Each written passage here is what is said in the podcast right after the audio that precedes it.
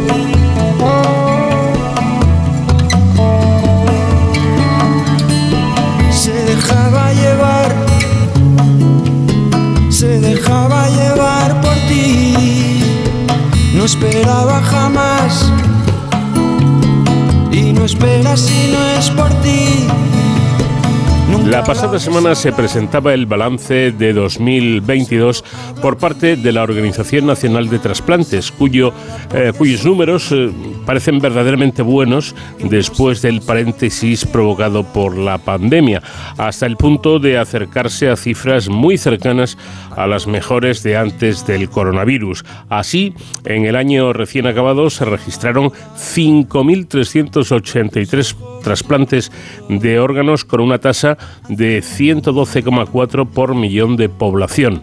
Esto significa que de media cada día hubo siete donantes y se realizaron 15 trasplantes, que no está nada mal.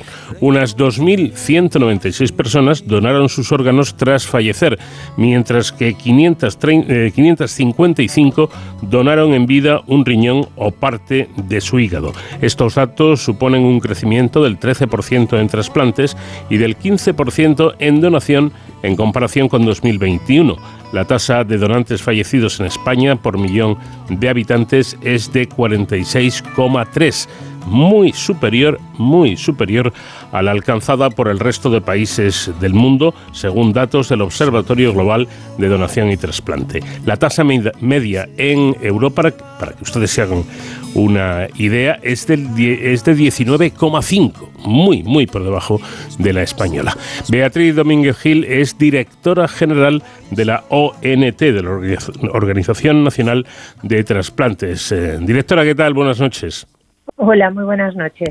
Bueno, pues enhorabuena, ¿no? Porque yo creo que es para que estén ustedes satisfechos con los datos que se desprenden de este último balance anual. Eh, estamos muy satisfechos, eh, pero sobre todo es importante recordar que estos datos son un éxito compartido. Es decir, es un éxito, por supuesto, de la labor de los profesionales que participan en todo el proceso de donación y trasplantes y que nosotros de alguna forma dirigimos, somos los directores de orquesta, pero sobre todo es un éxito compartido con la sociedad y con la población porque sin el gesto de la donación eh, que llega en el peor momento de las personas, eh, cuando pierden a un ser querido. Eh, sin ese gesto no sería posible hablar de este éxito en trasplante. Pero ustedes no se conforman con lo que hay y pretenden pasar de esa cifra actual que, ya comentábamos y que, y que está en el 46,3%, pasar al 50% en, en, en este año de 2023, ¿no?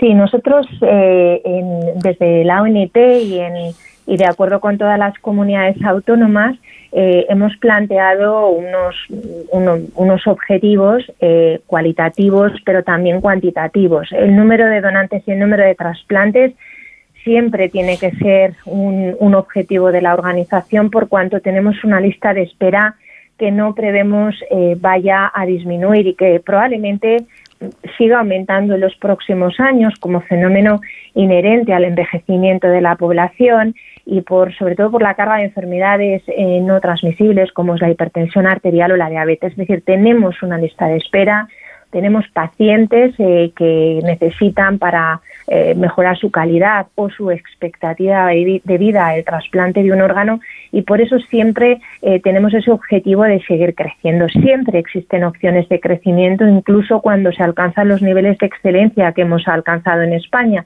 Por eso nos planteamos que todas las comunidades autónomas superen en el año 2023 los 50 donantes por millón de habitantes, para lo que hemos recurrido a una serie de estrategias, de líneas de trabajo que creemos que nos pueden, eh, nos pueden ayudar a consolidar e incluso a incrementar esta tasa de donación tan importante que hemos alcanzado en 2022. Esto conviene subrayarlo, pienso yo, porque eh, hablando de unas cifras tan excelentes de, lo generosos que somos los españoles, de la cantidad de trasplantes que hay, alguien que por desgracia tenga la necesidad de, de ser trasplantado puede pensar en un principio, bueno, esto está chupado porque el trasplante me va a llegar en, en 15 días. No, no, hay una lista bastante larga. Lista de espera. Sí, prácticamente cada año, eh, o mejor, mejor dicho, cada día del año tenemos cerca de 5.000 personas en lista de espera para recibir un trasplante. En términos generales, los tiempos de espera eh, para un trasplante son cortos. Por ejemplo, en el caso del riñones el tiempo es más, más prolongado, entre 12 y 18 meses, pero para, para el resto de órganos, particularmente hígado, corazón y pulmón, hablamos de aproximadamente 3-4 meses de, de espera. No obstante, hay pacientes que mm, por sus particularidades, por sus características, pueden tener más dificultades. Es decir, estos valores que les doy de, tiempo de permanencia en esta espera son, digamos, en las medias. Pero, pero claro, hay personas que, bueno, pues su tamaño, muy pequeño en el caso de los bebés, o personas de muy gran tamaño, o personas por sus características inmunológicas, lo que llamamos pacientes hiperinmunizados, tienen mayores dificultades para trasplantarse. Y evidentemente esto nos ha obligado a siempre buscar aparte de em, ese objetivo de incrementar el número de donantes, desarrollar programas especiales que nos permitan ayudar a esos pacientes que tienen más dificultades para acceder al trasplante. Cuando presentábamos el balance la semana pasada hablábamos, por ejemplo, de los niños, los niños pequeñitos tienen dificultades para trasplantarse porque afortunadamente la mortalidad infantil en España es muy reducida eh, y cuando un niño muy pequeño necesita, por ejemplo, el trasplante de un corazón, evidentemente es muy difícil eh, que aparezca un corazón adecuado a las características de este paciente. Esto nos obliga a buscar diferentes estrategias y alternativas para mejorar las posibilidades de trasplantarse de grupos especiales. Por lo tanto, insisto, no solamente son objetivos cualitativos de seguir creciendo, que eso siempre ayuda, sino también de tener pues programas y estrategias particulares, sobre todo para aquellos pacientes que vamos a ver que tienen mayores dificultades para acceder a ese órgano que necesitan. Bueno, pues si le parece, vamos a, porque el movimiento se demuestra andando, ¿no? Vamos a ser prácticos. Ahora mismo, cualquier persona que esté escuchando esta entrevista y diga, me quiero convertir en, donante, eh, que puedan utilizar mis órganos para salvar vidas cuando a mí ya no me hagan, por desgracia, falta. ¿Qué, hay que hacer para hacerse donante? Pues es muy sencillo. Eh, lo más importante de todo es que nuestros seres queridos, las personas con las que convivimos, sean conscientes de nuestra voluntad. Eso es lo más importante. Por lo tanto, independientemente de que nos hagamos un carnet de donante, que esto se puede hacer a través de la web de la ONT, en las coordinaciones autonómicas de trasplantes, también las asociaciones de pacientes facilitan carnés de donante y independientemente de que queramos dejar registrado oficialmente nuestro deseo de ser donante, por ejemplo, en el registro de voluntades anticipadas, todo eso lo podemos hacer, pero sin embargo, lo más importante y al mismo tiempo lo más sencillo es comunicárselo a nuestro entorno, porque llegado ese momento, el coordinador de trasplantes va a tener que hablar con una familia que está en proceso de duelo, que se enfrenta a la generalmente súbita e inesperada pérdida de un ser querido. Y en ese momento el conocer, el saber lo que nosotros deseábamos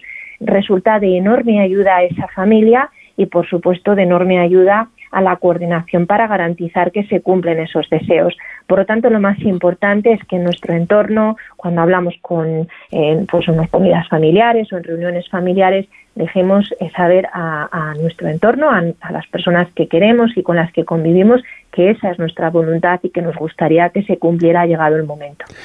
Bueno, em, está claro, pues, ¿no? Lo, más importante de todo, que nuestro entorno familiar lo sepa, que se lo digamos eh, eh, y que, tengan clara esa voluntad de, de, ser donantes. Preparando esta entrevista, Beatriz, ha habido un dato que me ha llamado poderosamente la atención, ¿no? Y es que ha habido donaciones de algunos nonagenarios, un paciente con, eh, o un fallecido con 90 años cuyos órganos han servido para ser trasplantados si nosotros trabajamos en un entorno epidemiológico y sociodemográfico muy concreto. Es decir, en nuestro país, afortunadamente, la mortalidad por tráfico se ha ido reduciendo a lo largo del tiempo, es reducida. Eh, la mortalidad por otro tipo de accidentes, como accidentes laborales, también es reducida. No tenemos la mortalidad que se registra en otros países, por ejemplo en Estados Unidos, que tienen mortalidad por arma de fuego muy común, o, por ejemplo, un drama que está viviendo Estados Unidos es la mortalidad en gente joven por sobredosis de drogas, que eh, es la más elevada del mundo y se ha constituido en la, eh, la causa más frecuente de fallecimiento en menores de 50 años. mm, en España las personas que fallecen en general, por supuesto hay excepciones, pero en general son personas de edad avanzada o muy avanzada que fallecen por causas naturales, normalmente por un accidente cerebrovascular o una parada cardíaca, por una enfermedad del corazón que lleva a un daño cerebral grave. Esa es la circunstancia más, son las circunstancias más frecuentes de fallecimiento. Si nosotros no hubiéramos ido adaptándonos a ese cambio en el potencial de donación, al tipo de potencial donantes que tenemos, la tasa de donación y de trasplante en nuestro país sería muy reducida. Lo que hemos hecho es adaptarnos al tipo de potencial donante que tenemos a esa persona de edad avanzada, muy avanzada, con comorbilidades, con complejidad, y hemos conseguido trasplantar con éxito, con muy buenos resultados, estos órganos, si bien es cierto que siempre seguimos, en general, seguimos una política que se llama Old for Old, es decir, el órgano de un donante mayor se trasplanta en un receptor también de edad avanzada con el objetivo de que ese órgano cumpla adecuadamente las expectativas de supervivencia de ese paciente. Y efectivamente, el año pasado, el 5% de nuestros donantes tenían 80 años o más y uno de ellos fue un donante nonagenario. No es muy habitual que tengamos donantes de 90 años o más, porque normalmente ya a esa edad los órganos tienen un nivel de deterioro que los hace no viables para trasplante, pero ocasionalmente en personas pues que han mantenido una calidad de vida y eh, bueno, pues que se encuentran con que su edad, digamos, biológica no se corresponde con su hmm. edad cronológica, sí que podemos proceder con el trasplante de algunos de estos órganos y cada año sí que tenemos algún donante eh, que llega a los 90 años o incluso algo más. Mm, incluso en la época de pandemia hay que recordar eh, que se realizaron eh, trasplantes con donantes que habían dado PCR positivo, imagínense ustedes. Bueno, parece que de todos modos, Beatriz, hay una técnica que está resultando fundamental para el aumento de trasplantes, que es la llamada donación en asistolia. ¿En qué consiste? Eh, la mayor parte de, los donantes hasta hace muy poquito tiempo en España y ahora mismo en la mayor parte de los países son personas que fallecen en muerte encefálica, es decir, por la pérdida irreversible de todas las funciones cerebrales que equivale clínica, ética y legalmente a la muerte de la persona. Son personas que fallecen conectadas a ventilación mecánica en una unidad de cuidados intensivos eh, porque solo en esas circunstancias se puede hacer ese diagnóstico de muerte encefálica y esos órganos están adecuadamente preservados con sangre oxigenada hasta el momento de la extracción. Em, sin embargo, hay muy poquitas personas que fallecen en estas circunstancias. Eh, nosotros calculamos que en España solo entre un 1 y un 2% de las personas que fallecen en un hospital lo hacen en muerte encefálica. Por lo tanto, una forma evidente de crecer era recurrir a la donación a partir de personas que fallecen en circunstancias mucho más habituales, que es tras la parada del corazón, que es como habitualmente las personas fallecen. Eh, esto es lo que se llama la donación en asistolia, a partir de personas fallecidas tras sufrir una parada cardiorrespiratoria. Pero hablamos de un proceso más complicado porque en el momento en que se produce esa parada, los órganos eh, dejan de recibir eh, sangre oxigenada, empieza un proceso de deterioro y por lo tanto una lucha contra el tiempo que tratamos de eh, abordar a través de técnicas muy sofisticadas de preservación de órganos porque si no estos órganos no son válidos para trasplante o no funcionan adecuadamente. Eh, nosotros somos de los pocos países que ha puesto en marcha un programa muy sólido de donación en asistolia y no solamente eh, ahora mismo el 42% de nuestros donantes lo son en asistolia, sino que además hemos conseguido trasplantar con éxito todo tipo de órganos de estos donantes, incluso aquellos que resisten peor esa pérdida de flujo y que en muchos otros países todavía no han dado el paso a trasplantarlo. Por ejemplo, el año pasado hablábamos de, la pequeña Enma, de, de, la niña que fue la primera receptora en el mundo que recibió un trasplante intestinal de un donante en asistolia. Eh, bueno, esto lo hemos hecho en España con Enma y con otro segundo niño en 2022 y nos hemos convertido, por lo tanto, en el único país que ha conseguido trasplantar con éxito, con buenos resultados, todo tipo de órganos de estos donantes cuantitativamente ya tan relevantes en nuestro país. Mm. Bueno, además hay que decir que este tipo de donación en la historia ha pasado de ser exclusivamente renal a transformarse, si no me equivoco, en, multiorgánica gracias a la generalización de un innovador procedimiento de preservación basado en dispositivos de circulación extracorpórea, eh, lo que se llama ECMO, ¿no? Así es, como, como le decía antes, hemos pasado a ser eh, el único país que trasplanta todo tipo de órganos de donantes en asistolia. Por eso decimos que se ha producido la transición de una donación solo de riñón a una donación de todo tipo de órganos, pero como le comentaba anteriormente, en este tipo de donación, como los órganos reciben, no reciben flujo, se deterioran. Entonces, aquí la única opción que tenemos para conseguir trasplantar con éxito esos órganos es utilizar técnicas de, preservación que de alguna forma mm, nos ayudan a detener el efecto, el efecto de esa isquemia, de esa falta de flujo en esos órganos. Y la técnica que hemos abordado en España, que además es importante decir que nos ayuda a hacer eh, muy sostenible el programa, eh, porque no necesitamos, digamos, una máquina específica para cada órgano, sino que utilizamos un solo dispositivo para todos los órganos de forma simultánea, ha sido el dispositivo ECMO, un dispositivo que seguro eh, que los oyentes han oído hablar de él, porque sobre todo en la época COVID se utilizaba para tratar a pacientes que tenían una afectación pulmonar muy grave por la COVID-19. Es una de las aplicaciones que tiene, pero nosotros hemos incorporado esta tecnología eh, para conseguir, eh, como decía antes, trasplantar y trasplantar con buenos resultados todo tipo de órganos de estos donantes tan complicados. Bueno, mm, por supuesto que, hay que eh, hacer un, un apartado de reconocimiento al buen hacer eh, de los médicos y personal sanitario que participan en, estos trasplantes de, órganos, que suelen ser eh, intervenciones quirúrgicas muy largas y, muy complejas. Yo creo que en España tenemos a, los mejores profesionales, pero Beatriz, si bien es cierto que los eh, cirujanos, las enfermeras, auxiliares y demás merecen ese aplauso, yo creo que injustamente o por desconocimiento a veces nos olvidamos del inicio que está en la extracción de los órganos del donante y que es algo nada fácil y que también tiene mucho mérito, ¿no? Sí, evidentemente eh, el acto quirúrgico del trasplante requiere un nivel de, preparación técnica y de sofisticación eh, importantes para garantizar el éxito del trasplante, pero el trasplante es el único tratamiento en el que podemos pensar en el que no solamente se requiere el avance y el conocimiento técnico, es que se necesita un órgano donado por una persona y que además tiene que llegar en las mejores condiciones al receptor. Entonces estamos hablando de un proceso que precisamente en España se ha desarrollado eh, de forma extraordinaria y justifica en gran medida el éxito de nuestro modelo.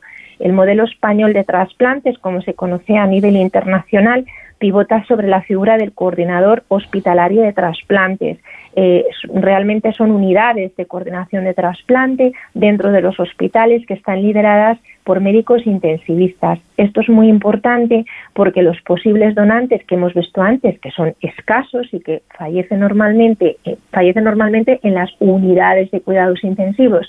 Luego nuestros coordinadores están, digamos, atentos a esas situaciones excepcionales de fallecimiento que son compatibles con la donación para activar todo ese proceso, lo que exige, entre otras cosas, hacer una aproximación muy profesionalizada a una familia rota, a una familia en momento de duelo, para plantearle la opción de donar, hacer una evaluación exhaustiva del donante para garantizar que no exista ningún problema que pudiera transmitirse al receptor o pudiera generar algún riesgo al receptor o los receptores, valorar qué órganos pueden ser válidos para trasplante y cuáles no, por la patología o las circunstancias del momento, se pone en contacto con la Organización Nacional de Trasplantes, la ONT asigna esos órganos de acuerdo a los criterios de distribución y con todos los hospitales implicados se inicia toda una logística de desplazamiento de equipos, de órganos, en los cuales,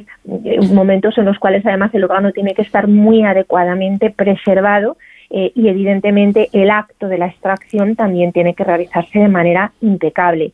Pero cuando hablamos de extracción realmente hablamos no solo de extracción, sino de un proceso previo de identificación de un posible donante, mantenimiento, entrevista familiar, autorización judicial cuando es necesario por las circunstancias de fallecimiento de la persona, organización logística, todo esto orquestado por el coordinador de trasplantes, si no se desarrolla de forma impecable, no podríamos llegar al acto quirúrgico del trasplante. Bueno, pues interesante siempre conocer más datos sobre la ONT, que es una de las joyas de la corona eh, del sistema sanitario español y ejemplo, desde luego, en todo el mundo, eh, incluso en los Estados Unidos, ¿no? que a veces pensamos que es la meca de muchas cosas, pues en esto, en estos, eh, en esto les ganamos por, por goleada, gracias a la generosidad de la gente. y aunque ya no tengo tiempo, Beatriz, simplemente quería decir que tan importante como la donación de órganos, eh, es la donación de médula, ¿no? Y para esto no hace falta fallecer. En vida podemos hacer esa donación.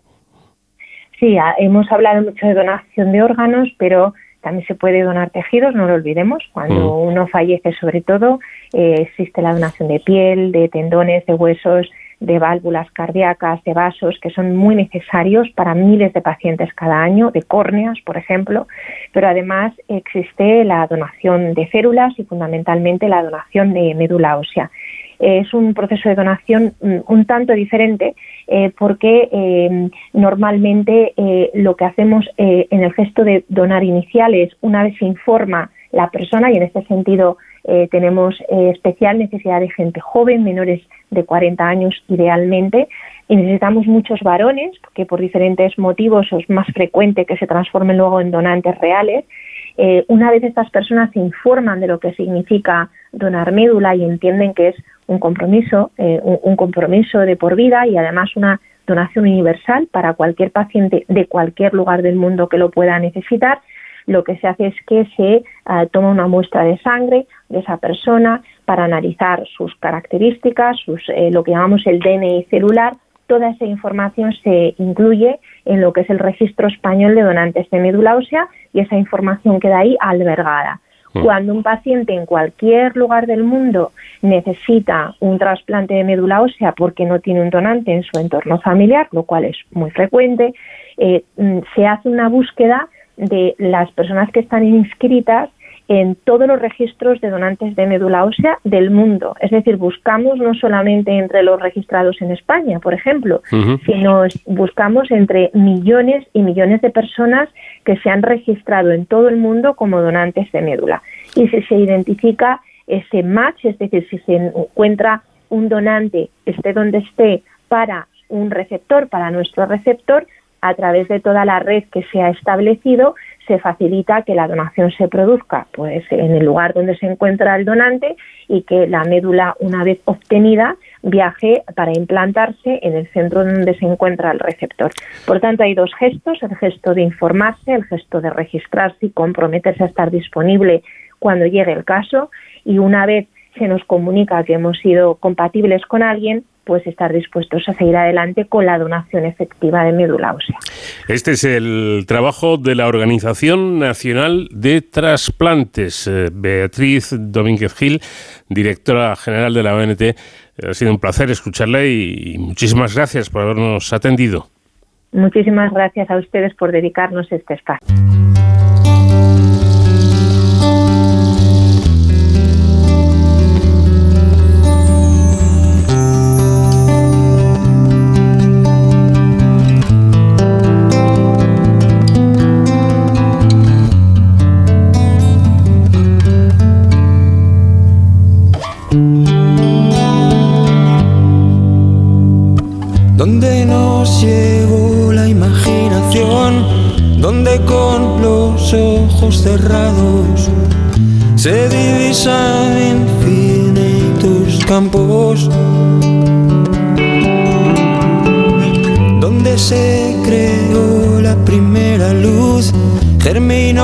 Semilla del cielo azul. Volveré a ese lugar donde nací. De sol espiga y deseo. Son sus manos en mi pelo, de nieve, huracán y abismos, el sitio de mi recreo.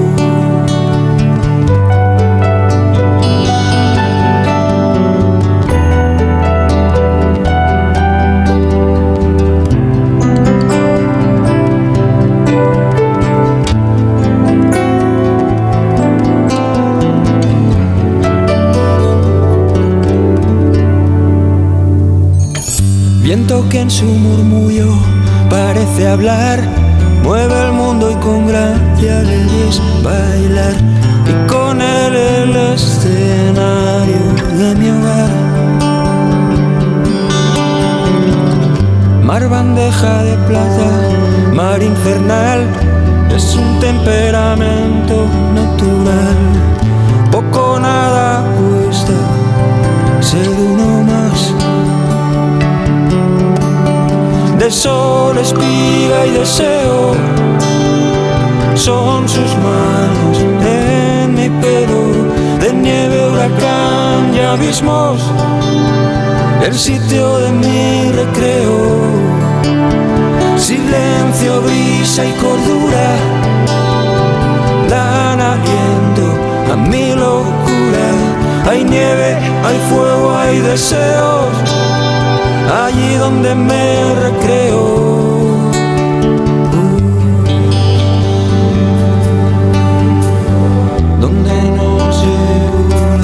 Imaginación. Vivimos en una sociedad donde los números son los que marcan nuestro día a día. Eh, todo se ha convertido o se ha de convertir en cifras y estadísticas para a partir de ahí poder tomar las grandes decisiones a qué segmento de la población vacunar, cómo organizar el tráfico en las ciudades, cuántas escuelas crear, etcétera, etcétera, etcétera. La inteligencia artificial y el Big Data son campos que han tenido un enorme desarrollo en los últimos años y gracias a ellos las autoridades y las empresas disponen de un mapa completo en el que basar sus decisiones más importantes. Pero eh, ¿están siempre bien interpretados los datos? Esa es la pregunta. El profesor José Ángel Olivas afirma eh, que seamos serios desde un punto de vista ético y científico y no veamos los datos como una especie de dios pagano que nos proporciona la verdad absoluta. Nada más lejos de la realidad. Todos estos asuntos están recogidos en el informe Inteligencia Artificial, Aprovechamiento Inteligente de Datos Masivos usando Ingeniería del Conocimiento, publicado por OBS Business School y dirigido por nuestro invitado, José Ángel Olivas, profesor de la Universidad de Castilla-La Mancha. ¿Qué tal? Buenas noches. Hola, buenas noches, ¿qué tal? Bueno, entonces resulta que hemos convertido los datos en deidades y los números eh, parece ser, según dice usted, que no son necesariamente dioses, ¿no? Pues no, porque eh, los datos, como se refleja en el artículo y como pienso, no dejan de ser representaciones incompletas y sesgadas por la propia definición de las bases de datos eh, de la realidad. Es decir, representan una realidad, pero desde un punto de vista parcial y sesgado. Y además, los números habitualmente no reflejan eh, toda la incertidumbre, toda la dimensión humana que puede tener esa realidad. Por lo tanto, digamos que son útiles para determinadas cosas, pero que no son la verdad absoluta. Dice usted algo importante, creo yo. Eh, usted advierte de que los sistemas de tratamiento del Big Data hoy son numéricos. Esto quiere decir que elimina todos los matices y lleva o puede llevar a malinterpretar los datos. Y eso, eso es grave, ¿no? Pues sí, porque vamos a ver, los algoritmos famosos, los programas de inteligencia artificial o no inteligencia artificial, solo son capaces de procesar en su mayoría datos, es decir, datos numéricos.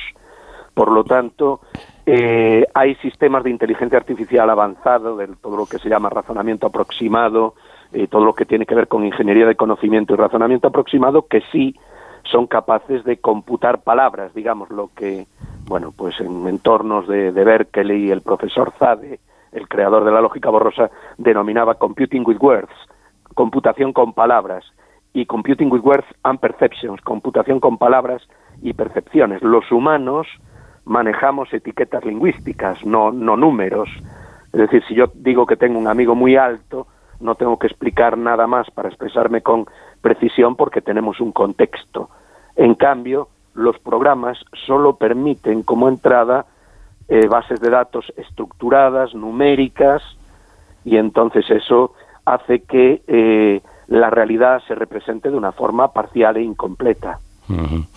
Hablan ustedes y utilizan el término, el término ingeniería del conocimiento. Para los que no somos tan versados como usted, explíquenos eh, qué es esto, en qué consiste la ingeniería del conocimiento. Bueno, pues la ingeniería del conocimiento es la rama, la rama de origen de la inteligencia artificial. Cuando el Nobel Herbert Simon acuñaron esta palabra y bueno, a partir de la conferencia del Dartmouth College del 1956, bueno, el artículo más relevante de los primeros de inteligencia artificial se llamaba Knowledge Engineering, ingeniería del conocimiento. La ingeniería del conocimiento tiene que ver con lo que es la lógica matemática, la capacidad de inferencia de los humanos, ¿verdad? Ahora está muy de moda el famoso chat GPT, ¿no? De mm. OpenAI, que, eh, bueno, es muy conocido y está en la portada de todos los medios, y es, eh, permite interactuar con un sistema computacional de manera más o menos inteligente, pero en el fondo es un recuperador de datos y un generador de lenguaje natural, pero no tiene capacidad de inferencia. Es decir, si yo le pregunto al chat GPT qué es más grande, la plaza de la plaza mayor de, de Ciudad Real o la de Lugo, pues es algo que para un humano es trivial. Si no conoce Lugo o Ciudad Real, pues se va a Google Maps y mira cuál es más grande, ¿no? Es capaz de inferir en cambio, un sistema computacional a eso no puede, o sea, no llega todavía. Por lo tanto, la ingeniería de conocimiento se ocupa de representar el conocimiento humano, el conocimiento contextual y generar sistemas que sean capaces de hacer inferencias, cosa que el aprendizaje automático y el manejo masivo de datos en la mayoría de las ocasiones no puede hacer. Bueno, como todos sabemos, eh, eh, empresas eh, y hasta gobiernos ¿no? encargan precisamente estudios que por cierto valen un dineral, para hacer sus previsiones. teniendo en cuenta esto y lo que está explicando usted, ¿se atreve a decir que estas grandes decisiones que toman estas empresas y, y estos gobiernos se basan en datos falaces? Absolutamente. Miremos el COVID.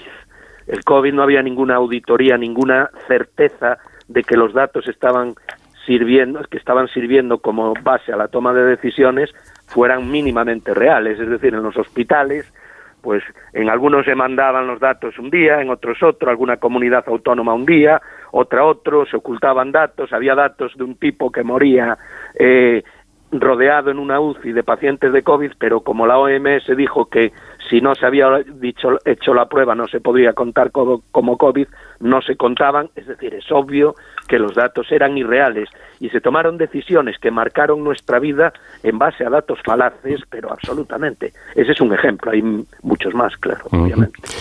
Pues eh, suena realmente realmente grave, ¿no? Porque, eh, claro, yo no sé si, si realmente, como, como decía, las empresas y los gobiernos, por ejemplo, eh, son conscientes de, de, ello, porque parece que están tirando el dinero y lo que es más grave, están eh, utilizando conclusiones que no son ciertas.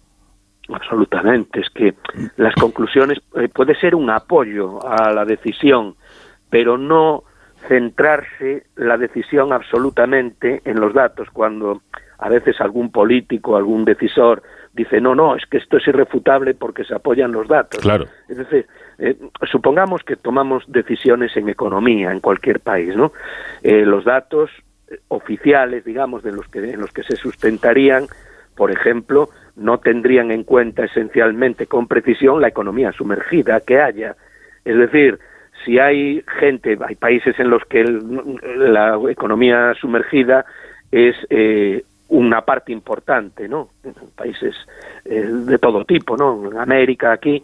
Entonces, claro, si tú estás tomando decisiones económicas en base de que, de que se de apoyar a una parte de la población que se ve necesitada, pero no estás teniendo en cuenta que esa parte puede tener una economía B donde subsiste de determinada manera, es decir, hay que tener mucho cuidado. La realidad humana es compleja y reducirla a una representación numérica básica, estadística, es al menos hay que ser consciente de que puede ser peligroso.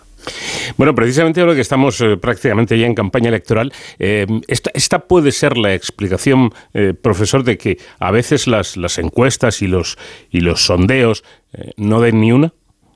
Pues que no ven ni una porque la estadística y, vamos a ver, la analítica de datos, no el aprovechamiento, sino la analítica. Cuando hablamos de analítica, a todos nos viene a la cabeza el grafiquito de qué seritas y lo que pasó, ¿no? Hmm. Explica muy bien el pasado, pero no el futuro, porque el futuro está condicionado por a lo mejor pequeños cambios sociales que van a repercutir o cambiar de forma radical un resultado. Es decir, cuando hay unas elecciones, eh, puede haber un acontecimiento o una percepción que cambie totalmente el sentido de voto, del voto de algunas personas. Y además ahora la gente se ha viciado y todos sabemos lo que son las encuestas. Entonces cuando te llaman a casa y te dicen que te van a hacer una, una encuesta electoral de intención de voto, cada uno dice lo que le da la gana y a veces con sorna, ¿no?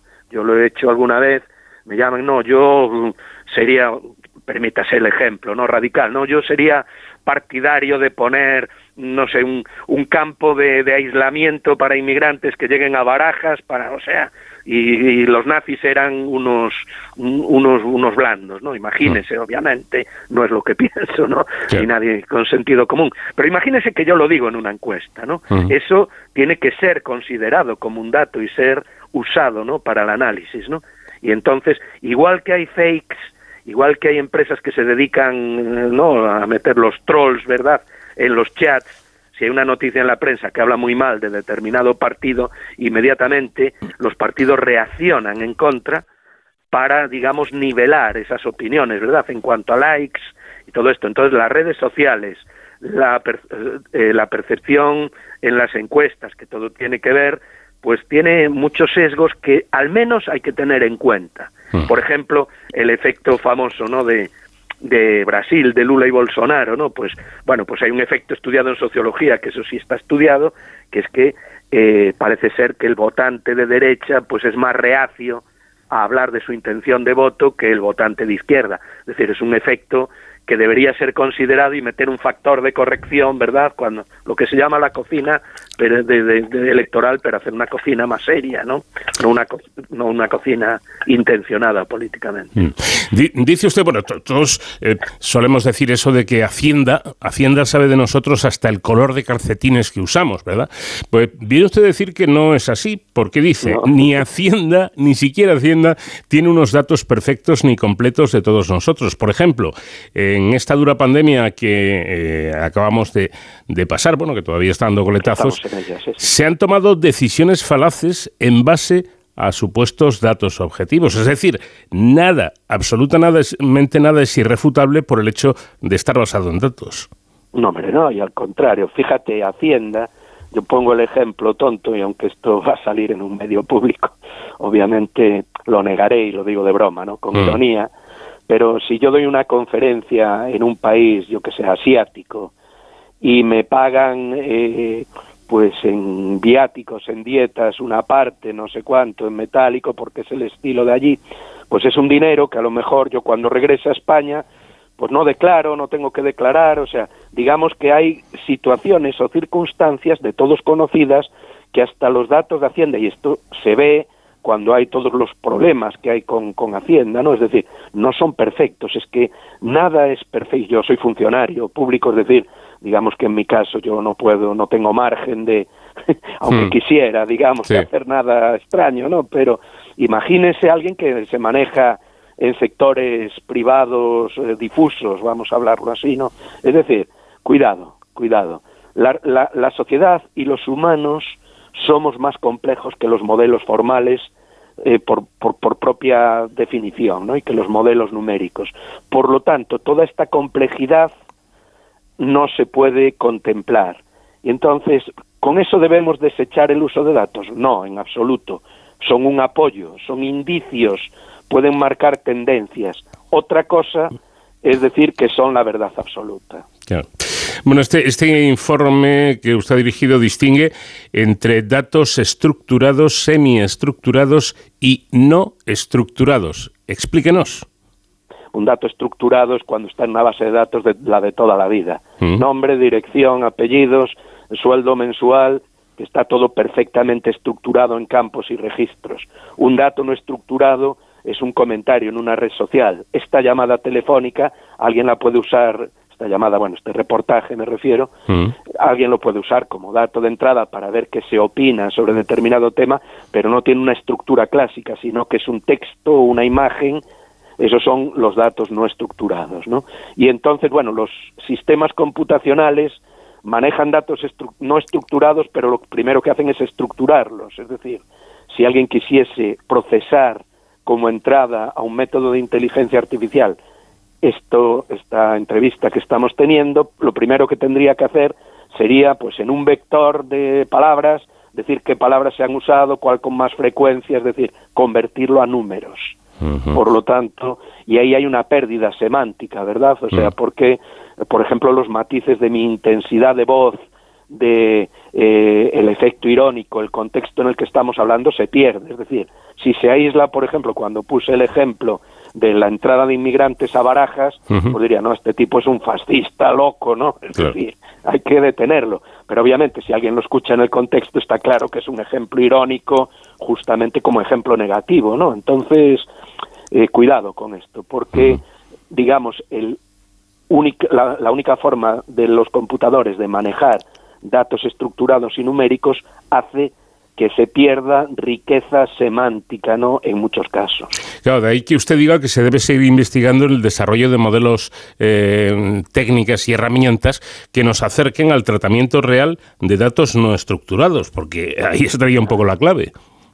Sí, hay una frase que pongo que es muy citada en muchos medios, que digo, que digo que a los ordenadores no se les puede hablar al oído y contarles cosas. Es decir, hay que meterles numeritos y sobre todo hoy en día lo que se llama inteligencia artificial, que es el aprendizaje automático o machine learning, lo, lo que hay que meter es, y el big data, grandes volúmenes de datos estructurados para que por criterios estadísticos se encuentren lo que se busca cuando se analiza datos, no cuando se aprovechan, que es encontrar comportamientos regulares en los datos. Es decir, cuando encontramos un regularidades en datos anteriores de lo que pasaron en unas elecciones o en una pandemia anterior, encontramos lo que formalmente se denomina patrones, hmm. un patrón de comportamiento. Si tenemos un patrón de comportamiento, tenemos algo que nos permita anticiparnos a alguna situación futura que, como sabemos, es nuestra obsesión. ¿no? Claro. Me llama la atención todo esto porque siempre se ha dicho que los datos eh, son eso, datos y que por tanto no se discuten. Eh, y yo creo que es así, pero veo ahora que es así con matices, ¿no? Es que los datos ya, o sea, los datos una vez puestos, bueno, los puedes discutir o no, pero el hecho de la propia generación de datos, incluso los datos, digamos, más objetivos, los de sensores, ¿no? Los datos de un coche, de, los sensor, de la sensorización de un avión, pues falla, es decir, el, eh, el, tubo de pitot este que llevan los aviones en la punta del vuelo Air France 447 que se cayó entre Brasil y París, un Airbus 330 hace unos años, se murieron todos, pues bueno, el sensor se congeló, los datos empezaron a ser erróneos y el sistema de inteligencia artificial se desconectó, los pilotos eran inexpertos y el avión se fue al mar y se murieron todos. Es decir, cuidado, porque incluso los datos que parecen más objetivos, pues puede haber errores de sensores, errores de interpretación, errores de envío de los datos, todo lo que se llama ruido, inconsistencia, eh, cuidado con los datos, es decir, los datos son eso, representaciones parciales y sesgadas de, la, de una determinada realidad. Y luego está lo del chiste aquel de hace años que decía que si usted se come dos pollos y yo me como, yo no me como ninguno, eh, lo que dice la, la, estadística es que nos hemos comido un pollo cada uno, ¿no? La media, claro. Bueno, pero eso, todos los extremos y los outliers, ¿no? Los, los elementos raros en, unos, en una base de datos, ¿no? Imagínense, pues todos comemos cuatro huevos de media a la semana, pero hay una persona que se come 60 huevos porque es un culturista y se come una docena de huevos para desayunar, ¿no? Entonces, claro, eso, digamos, eso es un elemento extraño, ¿no? En esa colección de datos, que son muy importantes, ¿eh? Los, los outliers, es decir, porque a veces nos están indicando las cosas en las que debemos fijarnos, ¿no? Porque el comportamiento regular una vez establecido, digamos, eh, es, es, fácil ¿no? De, caracterizar. Es decir, en los datos hay, eh, cuando hay tendencias, son muy fáciles de manejar. Es decir, es muy fácil extrapolar. Si yo miro la tendencia del precio del combustible y es siempre de subida, pues digo, bueno, mañana va a estar más caro y pasado más caro todavía. Hmm. Pero lo importante es caracterizar cuándo va a haber un punto de inflexión, por ejemplo. que es cuando cambian las tendencias. Es decir, si los datos tienen una tendencia clara, son muy fáciles de manejar. Pero el problema es buscar esos comportamientos anómalos. ¿no? Claro. Eh, bueno, una última eh, cuestión. Hace unos años empezó eh, a utilizarse el término este que entonces nos, resultaba extraño de algoritmos. Y mm, estos algoritmos han, han cogido, han, llegado a, un nivel de, de credibilidad que parece que todo aquello que esté hecho con algoritmos no puede fallar. ¿Esto es así? Bueno, algoritmo es que la palabra se utiliza mal. Es decir, algoritmo por definición, es un, un, procedimiento sistemático con un número finito de pasos que aporta una solución. Es decir, un algoritmo es el que calcula la nómina en mi empresa y un algoritmo es el primer programa que se hizo de, informática. Eso ya era un algoritmo. Lo que pasa, la palabra es medio rimbombante y se usa mal, porque aparte un programa es un conjunto de algoritmos. Un algoritmo es el que hace el programa que hace una tarea determinada. Es decir, pues en un programa de, análisis de datos de redes sociales hay muchos algoritmos. Hay un algoritmo que captura los datos de Twitter, hay otro algoritmo que los convierte a, vectores de números, hay otro algoritmo que trata esos vectores y genera conclusiones. Es decir, un algoritmo es sinónimo de un programa computacional, nada más. Bueno, de un programa no, de una parte de un programa, o sea, de un procedimiento dentro de un programa.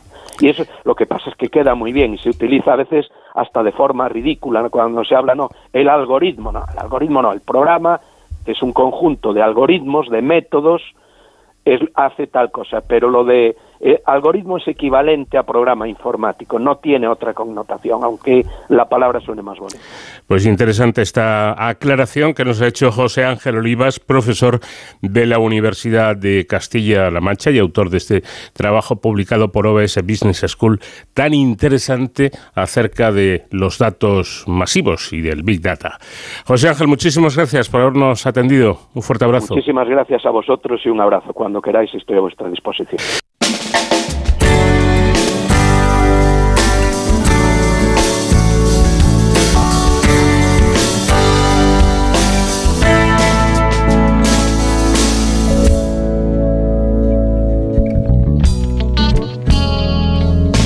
Llegamos al momento de hacer un paréntesis, tiempo ahora para la información, servicios informativos siendo cero y de inmediato seguimos con más aquí en De Cero al Infinito. Entre tú y la riqueza, con esa grandeza que lleva consigo, hay amor, me quedo contigo.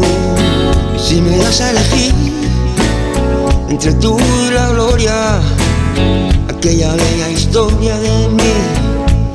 Por los siglos hay amor, me quedo contigo. Pues me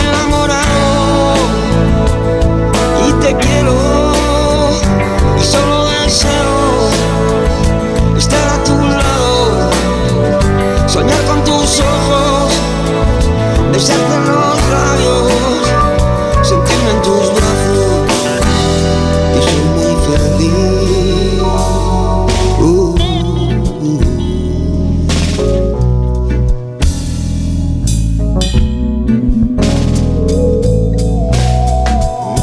Si me das a elegir entre tú y ese cielo, donde el es el vuelo, para ir a otro mundo, hay amor, me quedo contigo.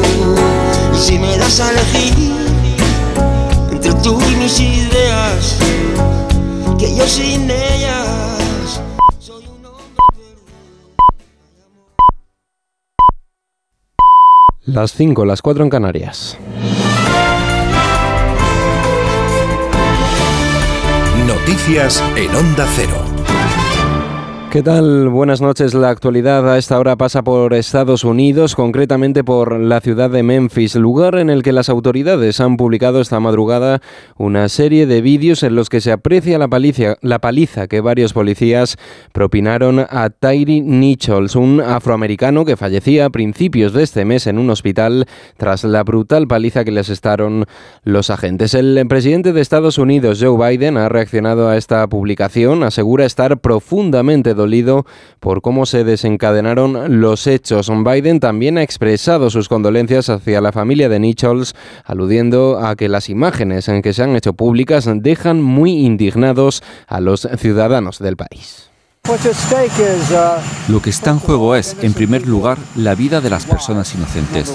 En segundo lugar, este hecho tiene mucho que decir y qué hacer con la imagen de Estados Unidos. Tiene mucho que ver con si somos o no el país que decimos que somos.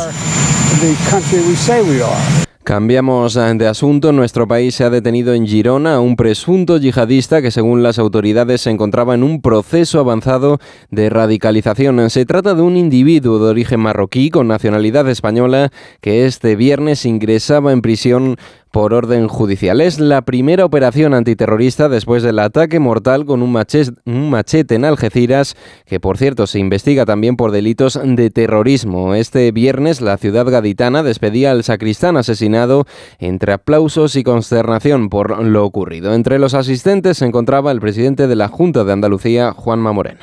Todo en toda Andalucía pues muy afectado y de manera muy especial, como bien sabe el alcalde, pues lógicamente pues muy triste con esta situación. ¿no? Esperamos y deseamos que el trabajo que está haciendo los cuerpos y fuerzas de seguridad del Estado pues lleven a, tener la máxima información sobre las razones que han motivado este cruel asesinato en, plena calle. Precisamente el juez de la Audiencia Nacional ha prorrogado hasta el próximo lunes la detención del acusado por este ataque mortal en Algeciras, un acusado al que el magistrado relaciona con el salafismo yihadista. Detalles, Arancha Martín. Sin descanso tampoco este fin de semana para los expertos antiterroristas que investigan la radicalización de Yassin Kanya que culminó en los ataques asesinos de Algeciras. Los primeros indicios encontrados en su interacción en las redes sociales o los contenidos yihadistas que guardaba en pendrives se completan con las declaraciones de quienes le han visto ir cambiando de costumbres y hasta de aspecto. Ahora se trata no solo de amarrar las pruebas de esas primeras impresiones, también de saber si tirar del hilo de su radicalización lleva o no a algún lado.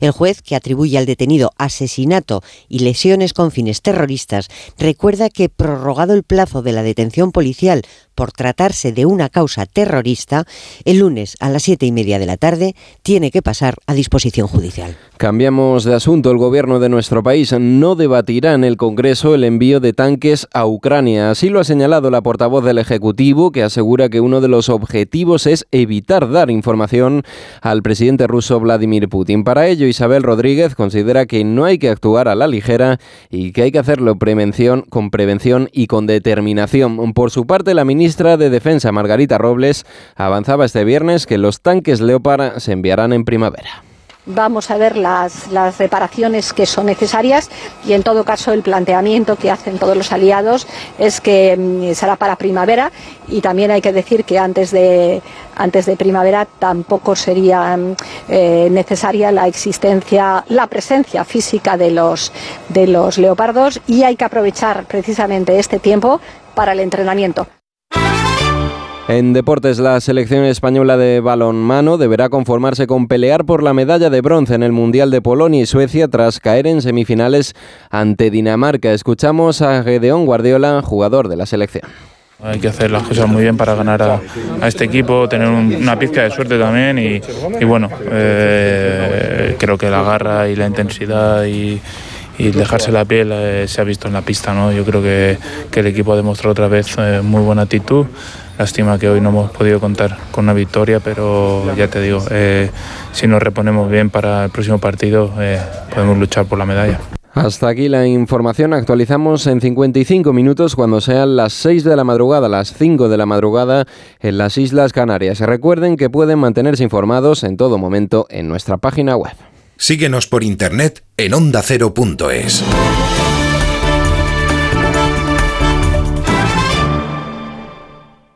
Como el perro y el gato. Es lo que tiene ir al veterinario, que vean lo que le pasa, pero el veterinario ha valorado que esa tos requiere un tratamiento con corticoides y el animal está mejorando. Los gatos que viven en un recinto cerrado y que no salen al exterior, evidentemente en algún momento tienen la curiosidad. Tienen el interés, esa curiosidad. Y si ven una puerta abierta y dicen, a ver qué hay ahí al fondo, pues tiran. Aquí está, como el perro y el gato, para pasar ese buen rato. Todo sobre las mascotas con Carlos Rodríguez. Como el perro y el gato. Sábados a las 3, domingos a las 2 y media de la tarde y siempre que quieras en la app y en la web de Onda Cero. Patrocinado por Menforsan, los especialistas en cuidados, higiene y cosmética natural para las mascotas. Te mereces esta radio. Onda Cero, tu radio.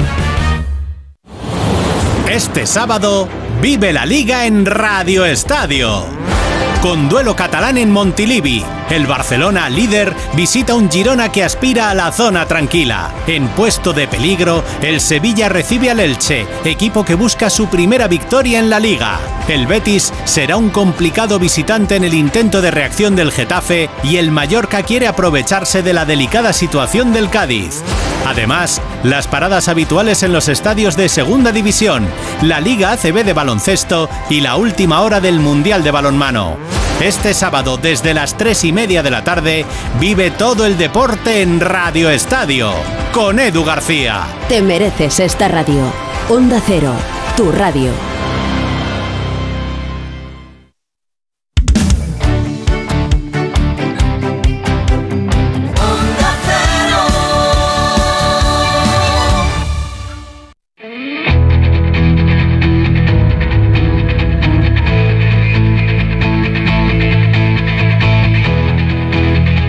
Onda Cero, de cero al infinito. Paco de León.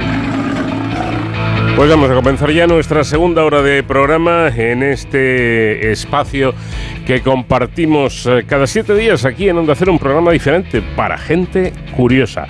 Vamos a empezar con Sonsoles Sánchez Reyes, que en esta ocasión eh, y en estos paseos de la historia a los que nos invita cada semana, nos va a contar la historia de un hombre que se adelantó a su época provocando mm, con sus trabajos, con sus investigaciones, un gran avance de la astronomía. Será Galileo Galilei nuestro protagonista. En España conocemos perfectamente las propiedades beneficiosas que tiene el consumo de aceite de oliva, pero cuando hablamos de esto nos referimos al aceite de oliva virgen o al virgen extra. Sin embargo, de las aceitunas también se extrae el aceite de orujo, que es otro tipo de aceite conseguido con los restos del fruto y que es mucho más barato. Un tipo de aceite considerado tradicionalmente de segunda, pero que ahora se pone en valor gracias a un estudio realizado por investigadoras del ICTAN, el Instituto de Ciencia y Tecnología de Alimentos y Nutrición del CSIC.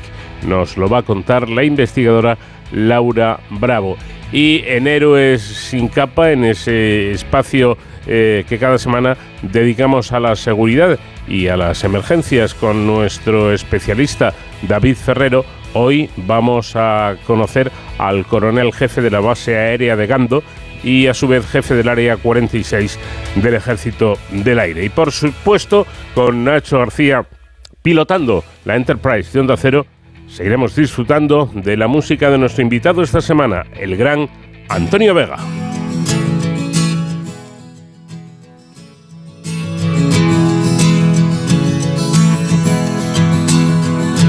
Quiero decirte, quiero decirte que me adiós. Quiero decirte que mi adiós no fue huir del follón. Quiero que entiendas. Quiero que entiendas de haber. Quiero que entiendas que ha de haber un par para ser dos. Y jugar.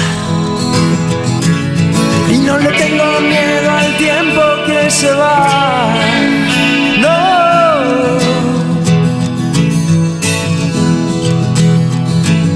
Yo sé que se parece en sueño y realidad, lo podría jurar. Es el momento, es el momento de saber, es el momento de saber escuchar si ya hay alguien más. Nunca la lluvia dijo a hielo que calor.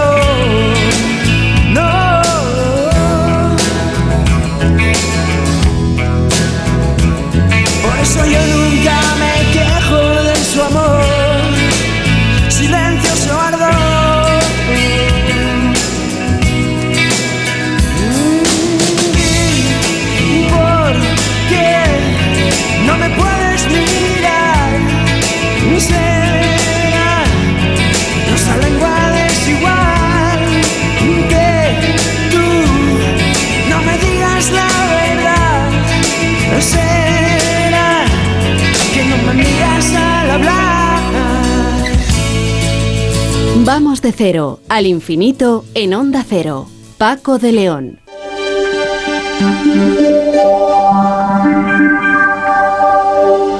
Esta noche Sonsoles Sánchez Reyes ha decidido dedicar su espacio a un hombre que hizo historia en la astronomía. Sonsoles, ¿qué tal? Buenas noches. Muy buenas noches, Paco. Y precisamente a él le debemos muchos de los conocimientos fundamentales de la astronomía moderna. Galileo Galilei, 1564-1642, fue un físico y astrónomo italiano que propició la revolución científica durante el Renacimiento. Se le considera padre de la ciencia moderna porque introdujo el método científico de observación, experimentación y establecimiento de hipótesis, desafiando la idea de que el conocimiento se obtenía por reflexión. Galileo Galilei nació en Pisa, Toscana. Astrónomo, filósofo, matemático y físico, estuvo interesado en casi todas las ciencias y artes.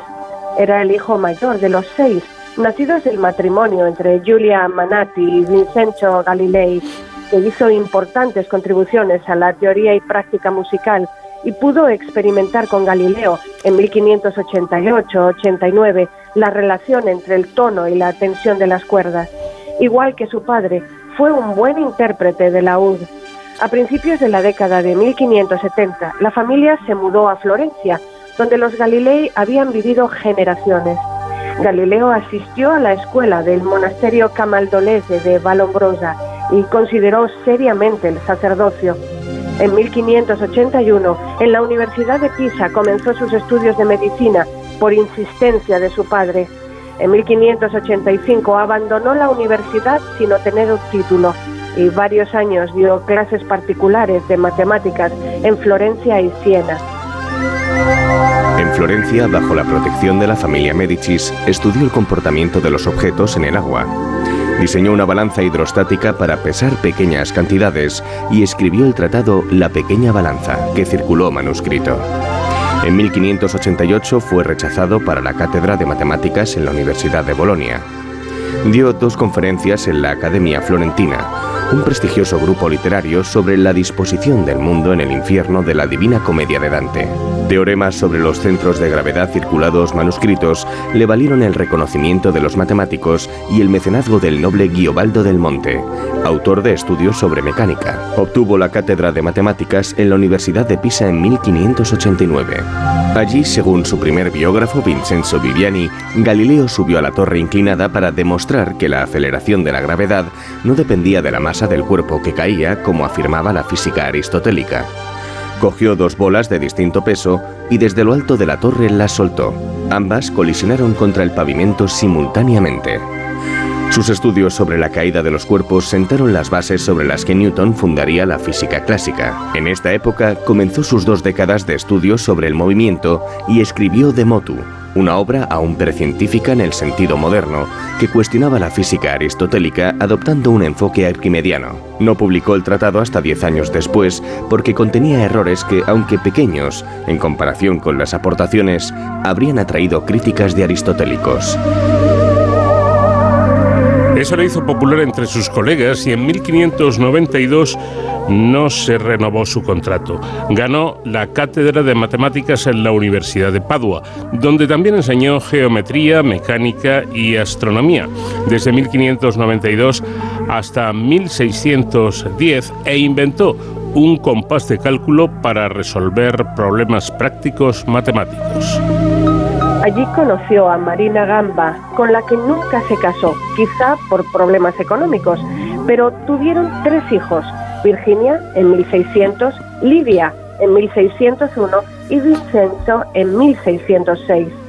Por su nacimiento ilegítimo, Galileo consideró que la única alternativa para sus hijas era la religiosa, y ambas profesaron a edad temprana en el convento de San Mateo de Archetri, donde permanecieron toda su vida. Vincenzo fue legitimado como heredero de Galileo y se casó con Cecilia Bocchineri. Como cabeza de familia, su padre había muerto en 1591, Galileo necesitaba dinero. Su salario era insuficiente y para complementarlo instruía a estudiantes internos adinerados en temas como la fortificación. También vendió una brújula de su invención. En 1606 construyó el termoscopio, precursor del termómetro. Para 1609 concluyó que la distancia recorrida por un cuerpo es proporcional al cuadrado del tiempo transcurrido, la ley de los cuerpos que caen, y que la trayectoria de un proyectil es una parábola, contradiciendo la física aristotélica. En primavera de 1609 supo que en los Países Bajos habían inventado un instrumento que mostraba cosas distantes e hizo un catalejo de tres potencias con lentes de gafas. Aprendió a pulir lentes y produjo telescopios cada vez más potentes. En agosto de ese año presentó un instrumento de ocho potencias al Senado de Venecia, a cuya república pertenecía Padua. Fue recompensado con el carácter vitalicio de su plaza y la duplicación de su salario, siendo uno de los profesores mejor pagados de la universidad. En otoño de 1609 comenzó a observar los cielos con instrumentos que aumentaban hasta 20 veces. Fabricó el primer telescopio astronómico que no deformaba los objetos como los anteriores y gracias a una lente divergente daba la imagen en la orientación correcta. En diciembre dibujó las fases de la Luna a través del telescopio, mostrando que no es una esfera perfecta, y su superficie no es lisa como se pensaba, sino rugosa y desigual, desmontando la cosmología aristotélica, la diferencia entre la región terrenal corrupta y los cielos perfectos e inmutables. En enero de 1610 descubrió cuatro lunas que giraban alrededor de Júpiter. El telescopio mostraba más estrellas que las visibles a simple vista, revelando la constelación de Orión, los cúmulos de estrellas, las fases de Venus o las manchas solares. Galileo recogió sus descubrimientos en el libro El mensajero sideral, dedicado a Cosimo II de Medici, gran duque de Toscana, a quien había instruido en matemáticas varios veranos, y nombró a las lunas de Júpiter en honor a los Medicis Sidera Medicea, estrellas mediceas. Fue nombrado matemático y filósofo del Gran Duque y en otoño de 1610 regresó a su tierra natal. En 1610 Galileo observó los tres primeros satélites de Júpiter y los más grandes, los satélites galileanos, que en principio había pensado que eran simples estrellas. Los nombró Júpiter 1, 2, 3 y 4 según su cercanía al planeta. En la actualidad se conocen como Io, Europa, Ganímedes y Calisto. También nombraría las auroras boreales. En diciembre de 1610 vio que Venus pasa por fases como la Luna, lo que contradecía la astronomía de Ptolomeo y confirmaba las teorías de Copérnico. Descubrió que Saturno tenía un anillo que lo rodeaba. Las lunas de Júpiter demostraron que tenía que haber más de un centro de movimiento en el universo y las fases de Venus mostraron que gira alrededor del Sol y por implicación Mercurio. Principios de 1616 se prohibieron los libros de Copérnico y el cardenal jesuita Roberto Berarmino le ordenó no sostener que la Tierra se mueve. Galileo debatió con Christoph Scheiner, jesuita alemán y profesor de matemáticas, la naturaleza de las manchas solares. Scheiner, buscando salvar la perfección del Sol, argumentó que las manchas solares son satélites del Sol Galileo argumentó que las manchas están sobre o cerca de la superficie del Sol. Galileo entró en una controversia sobre la naturaleza de los cometas tras la aparición de tres cometas en 1618. En El ensayador, publicado en 1623, expuso el nuevo método científico. El cardenal Maffeo Barberini, amigo y mecenas de Galileo una década, Fue nombrado Papa Urbano VIII cuando el libro iba a imprenta y este fue dedicado al nuevo Papa. En 1624, Galileo fue a Roma y tuvo seis entrevistas con Urbano VIII. Le contó su teoría de las mareas, prueba de los movimientos anuales y diurnos de la Tierra. El Papa le autorizó a escribir un libro, pero le advirtió que tratara la teoría copernicana solo de manera hipotética. El libro Diálogos sobre los dos principales sistemas del mundo, tolemaico y copernicano, se terminó en 1630, escribiendo un prefacio en que afirmaba que estaba escrito hipotéticamente, el libro superó la censura y apareció en Florencia en 1632. En la conversación del diálogo entre Salviati, que representa a Galileo, Sagredo, el profano inteligente, y Simplicio, el aristotélico, Galileo argumentó la teoría copernicana, pues sus observaciones, demostrando que el Sol ocupa el centro del sistema solar y no la Tierra como se creía, le llevaron a defender el heliocentrismo de Copérnico y enfrentarse a Aristóteles al afirmar que la Tierra es un planeta que orbita alrededor del Sol. El Papa encomendó a una comisión examinar el libro, que concluyó que Galileo no había tratado la teoría copernicana de manera hipotética. Galileo fue convocado a Roma en 1633. Durante su primera comparecencia ante la Inquisición, se enfrentó al edicto de 1616 que prohibía discutir la teoría copernicana. Como defensa, Galileo presentó una carta del cardenal Belarmino, fallecido, en la que solo le advertía no defender la teoría. La Iglesia le condenó por herejía, pues contradecía que el ser humano y la Tierra son el centro del universo. Detonante del proceso fue la carta que escribió en 1613 a su alumno Benedetto Castelli, en la que decía que ciertos pasajes de la Biblia no debían interpretarse literalmente al no cuadrar con la teoría copernicana. Los enemigos de Galileo enviaron copias inexactas de esta carta a la Inquisición en Roma y él tuvo que mandar el texto exacto. Dominicos florentinos denunciaron a Galileo en Roma y Galileo fue a defenderse. Antes de ir, facilitó la carta a su amiga la gran duquesa viuda Cristina para demostrar que, excepto por un ejemplo, no interpretaba la Biblia, tarea reservada a los teólogos. Aunque Galileo afirmó que el Vaticano había manipulado la misiva, la Inquisición lo acusó de sospecha grave de herejía y lo condenó a cadena perpetua. El 23 de junio de 1633, de rodillas ante sus juzgadores, debió pronunciar en público. Yo, Galileo Galilei, abandono la falsa opinión de que el Sol es el centro del universo y está inmóvil, y que la Tierra no está en el centro del universo y que se mueve. Abjuro, maldigo y detesto dichos errores.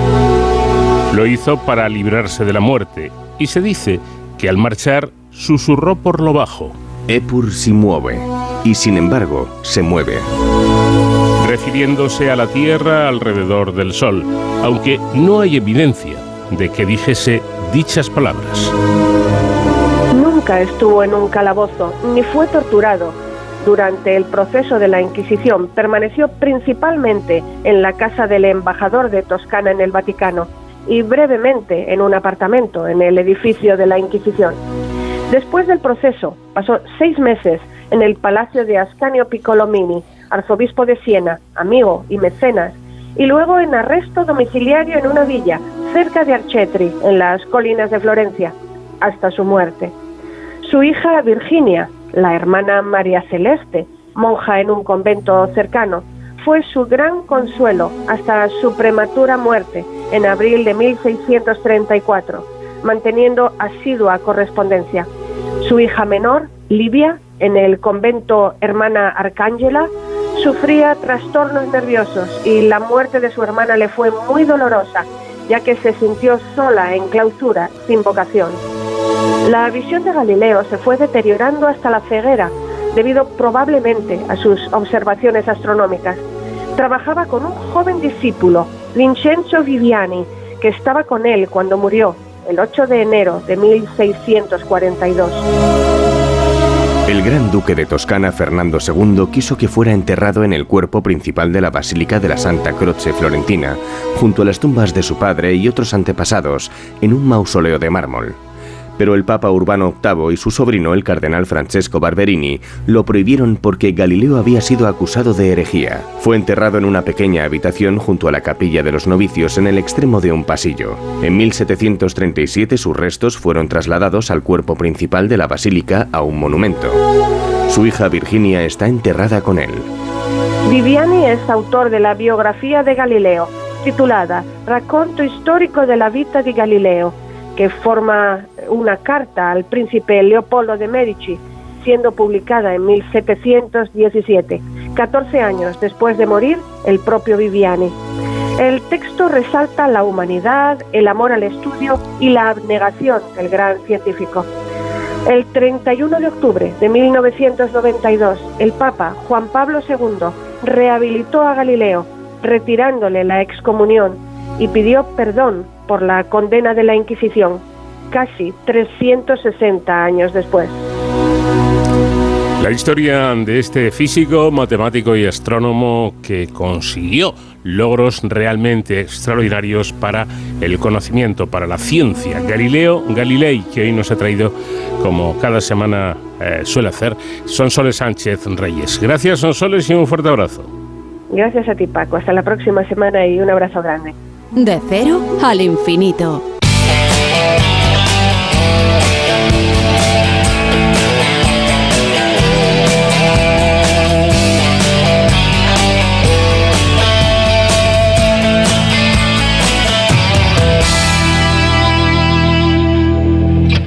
Voy a revelar una historia que a veces es mentira y otras no es verdad.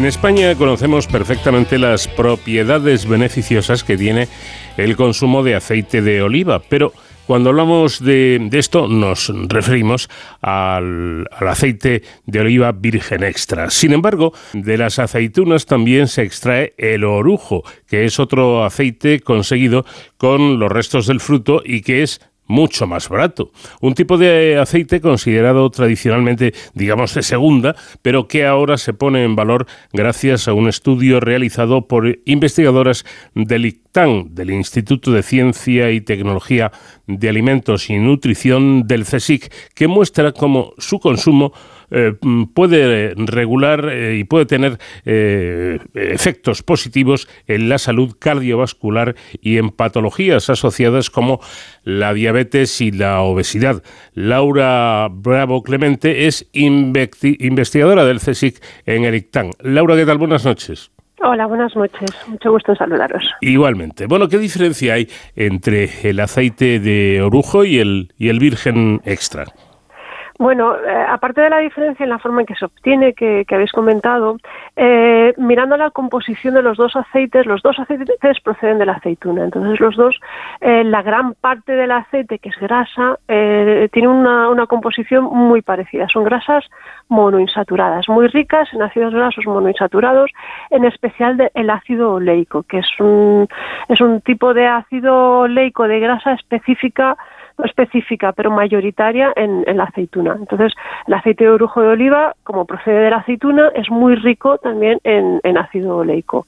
Entonces, en ese sentido, eh, son iguales el aceite de orujo eh, de oliva y el aceite de oliva virgen o virgen extra. Se diferencian en el otro 2% restante, lo que nosotros llamamos la fracción minoritaria. En ese otro 2% está compuesto por compuestos con propiedades bioactivas, con propiedades beneficiosas en salud.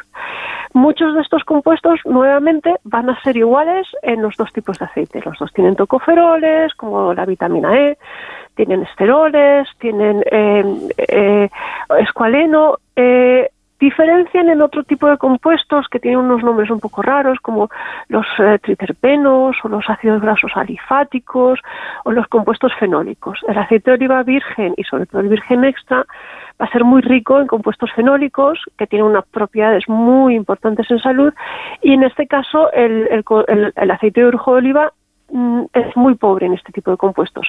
Pero a la inversa, es más rica en esos otros compuestos, los ácidos grasos de cadena larga eh, o los eh, alcoholes triterpénicos, que también tienen unas propiedades muy interesantes desde el punto de vista de nutrición y salud.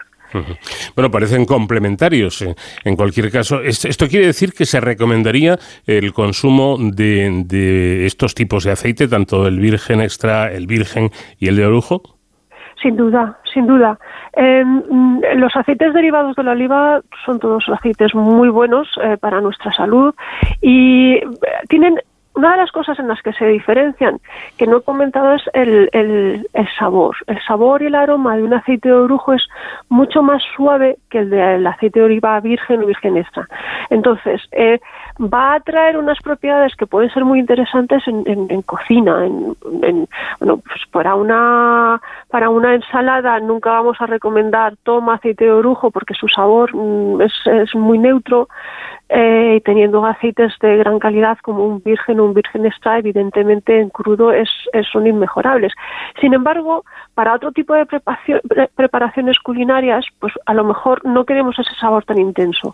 Para unas salsas, para una mayonesa, para una productos de repostería, por ejemplo, unas magdalenas o un bizcocho, pues a lo mejor prefieres un, sabor más suave. Y aquí el aceite de orujo de oliva eh, es, fantástico porque tiene todas las propiedades nutricionales que, hemos visto que tienen y además no aporta un sabor muy intenso. En guisos, en, fritura, en fritura tiene un comportamiento excelente, dura muchísimo más el aceite. Eh, es, es, es, realmente, desde mi punto de vista, un, aceite de, de, elección para, para frituras, pero no solamente frituras, como ya digo, tiene muchos otros eh, usos en cocina. Entonces, lo ideal sería efectivamente complementarlo, o sea, que, que el aceite de brujo de oliva sea uno de los aceites más que tenemos en la cocina para salsas, para bizcochos y nuestras ensaladas, nuestras tostadas, pues con un virgen extra, por ejemplo. Estaba pensando que en, mi casa, por ejemplo, hacemos la, la mahonesa, nos, nos encanta el aceite de oliva virgen extra, ¿eh? pero para la mahonesa efectivamente quizás resulta un poco fuerte y hacemos un, una mezcla, ¿no? Un poquito de oliva y otro poco de, de girasol. ¿Podríamos hacerlo con un poquito de, de aceite de oliva virgen y y, un poquito de orujo? Eh, si os gusta ese poquito de aceite de oliva virgen, eh, ese saborcito que da, perfecto. Si no os gusta nada, pues directamente con aceite de oliva, eh, de orujo de oliva. yo, de hecho, a mí me ocurrió lo mismo. O sea, yo utilizaba para las, las mayonesas, mm, utilizaba el girasol. Ahora utilizo el, aceite de orujo. Interesante. Bueno, y entonces el, aceite de girasol, ¿en qué lugar queda? Eh, Eh, a ver, nosotros no estamos aquí para decir es mejor, es peor, es bueno o es malo. Nosotros, desde nuestros los resultados que hemos obtenido, eh, destacan en algunos casos muy claramente el aceite de orujo de oliva comparado con, con el girasol o el girasol alto oleico, que son los dos tipos de, aceites eh, que hemos utilizado en, en, nuestros estudios en, humanos.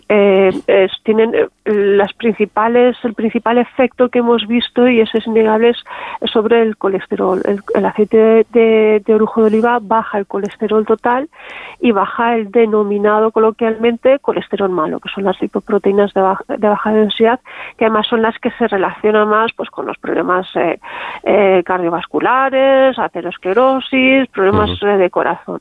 Entonces, ese efecto es, innegable y es, es, mejor que el de los otros aceites de girasol. Bueno, ¿cómo se ha realizado el estudio? ¿Cómo, ¿Cómo lo han llevado ustedes a cabo? Bueno, pues como decía, en realidad son dos estudios. Nosotros hemos hecho dos ensayos de intervención en voluntarios. Eh, han participado tanto personas sanas, voluntarios sanos, como cualquier consumidor tipo normal, y personas con un riesgo cardiovascular eh, moderado, con personas que tenían los niveles altos de colesterol en sangre, eh, pero que no estaban medicados. O sea, es un, no eran personas ya con una patología establecida. Lo que buscábamos era ver cómo a través de la dieta, a través de, un alimento, podemos eh, incidir disminuyendo el riesgo de patologías, en este caso patología, pues enfermedad cardiovascular y nuestros voluntarios eran hipercolesterolémicos. Y hemos hecho dos estudios con ellos. En primer lugar, hemos comparado el aceite de orujo de oliva con el girasol, el aceite de girasol alto oleico, y en el otro lo hemos comparado con el aceite de girasol normal. El girasol normal es el aceite que más se consume en España, más que el aceite de oliva. Eh, y el girasol alto oleico porque tiene una la grasa eh, también tiene ese contenido alto en ácido oleico que nos interesaba pues para ver si efectivamente ese, ese efecto mejor que hemos visto del aceite de, orujo de oliva pues lo proporciona esa pequeña fracción que comentaba de compuestos bioactivos. Pero insistamos porque yo creo que es importante tener, tener eh, lo más claro posible este asunto. Exactamente em, qué provoca em, el consumo de aceite de orujo. Pues nosotros hemos querido ver muchos factores, muchas eh, que cómo actúa a muchos niveles, porque no había ningún estudio. Lo único que se sabía era en estudios eh, eh, pues con animales de experimentación o estudios de laboratorio in vitro, y no se había hecho ningún estudio en humanos tomando que, que consumieran el aceite. Entonces hemos hemos estudiado muchos parámetros que están relacionados pues con enfermedad cardiovascular eh, los lípidos, el colesterol, los triglicéridos en sangre. Hemos mirado también eh, cómo puede afectar a la inflamación, a todo lo que tiene que ver con un posible eh, desarrollo de diabetes con, factores, bueno, pues la sensibilidad a la insulina, em, si son antioxidantes, hemos visto que sí, que el, el aceite de orujo de oliva tiene propiedades antioxidantes. Entonces hemos visto como digo, ha bajado el colesterol total, el colesterol LDL, em, también reduce el perímetro de cintura, eh, ligeramente, pero bueno, pues esto es la obesidad eh, abdominal, eh, la barriguita, es uno de los predictores de, o sea, es, algo que nos va a decir la predisposición que tenemos a tener otro, otro tipo de, enfermedades. Entonces, eh, ese pequeño descenso en la cintura no es que adelgace el, el aceite de orujo de oliva, no, nadie va a adelgazar tomando aceite, pero sí que ese pequeño descenso pues nos, nos, nos dice que bueno pues estamos se han mejorado muchos parámetros además del colesterol se ha mejorado la sensibilidad a la insulina se ha mejorado esa esa circunferencia de, de, de la cintura. Mejoran muchos parámetros que nos dicen que vamos a estar mejor para tener menos riesgo vamos a tener menos riesgo de, determinadas enfermedades. En el caso de la diabetes, que seguramente bueno, pues habrá muchos oyentes eh, que, ahora mismo están escuchando y padezcan de un tipo de, diabetes. ¿Cómo, ¿Cómo, actúa este aceite? Eh, ¿Hace que seamos eh, más sensibles a la, a la, insulina o mejora la glucemia?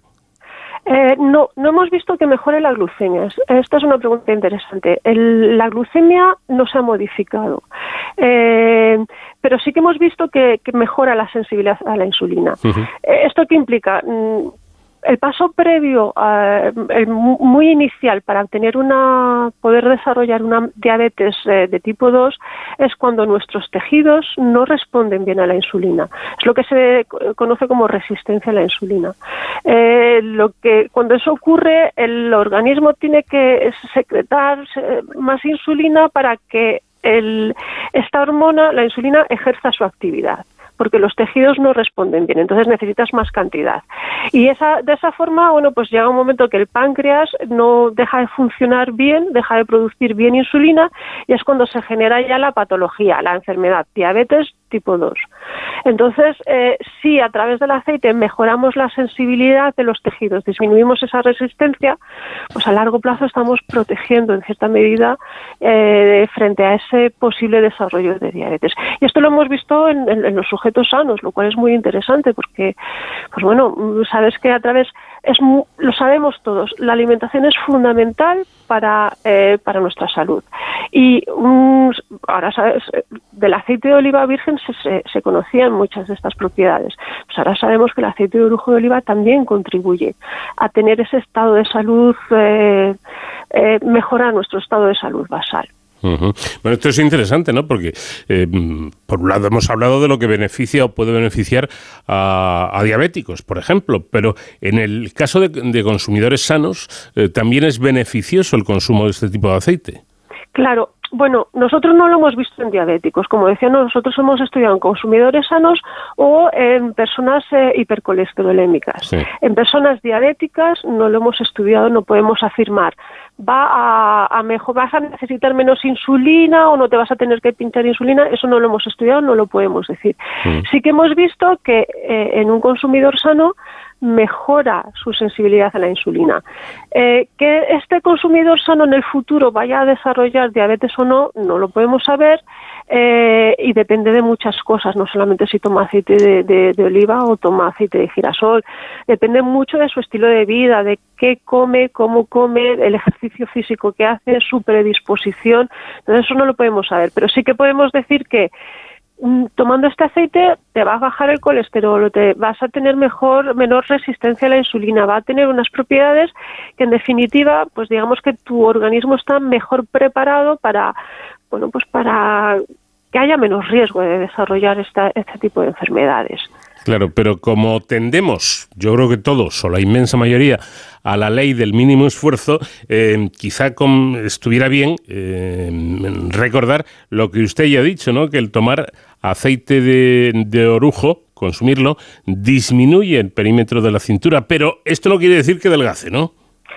Eh, no quiere decir que adelgazar eh, tomando aceite o mm, adelgazar es, es, complicado. Claro. Hay que hacer hay que hacer unas dietas, hay que hacer mucho ejercicio. Hay, mm, nosotros también estudiamos mucho la obesidad y no es tan fácil adelgazar. Puedes hacer unas dietas muy drásticas y perder peso, luego lo recuperas. Cuidado. Eh, entonces no el mensaje no es toma aceite de oliva porque vas a adelgazar, ni muchísimo menos. Simplemente hemos visto que entre los efectos que causa, pues ha habido un, ligero descenso en el perímetro de cintura y esto sumado a todos los demás, bueno, pues tiene un efecto favorable disminuyendo tu riesgo de determinadas enfermedades cardiometabólicas que llamamos, que afectan al corazón, a tu metabolismo, entre ellas pues la diabetes, la obesidad, pero la solución no es pues ya está, tomo, tomo aceite y me olvido de todo lo demás. La ley del mínimo esfuerzo aquí en este sentido será simplemente incluye complementa tu, tu, tu alimentación, tu dieta, pues con otro aceite de oliva, eh, sí una dieta mediterránea, en el cual el aceite de oliva en, todas sus variedades, el virgen, el, la oliva normal, el, el, aceite de orujo de oliva, que ahora lo hemos visto también, tienen que estar presentes en la, en la, en la dieta mediterránea, pero pues eso, es una dieta sana en su conjunto.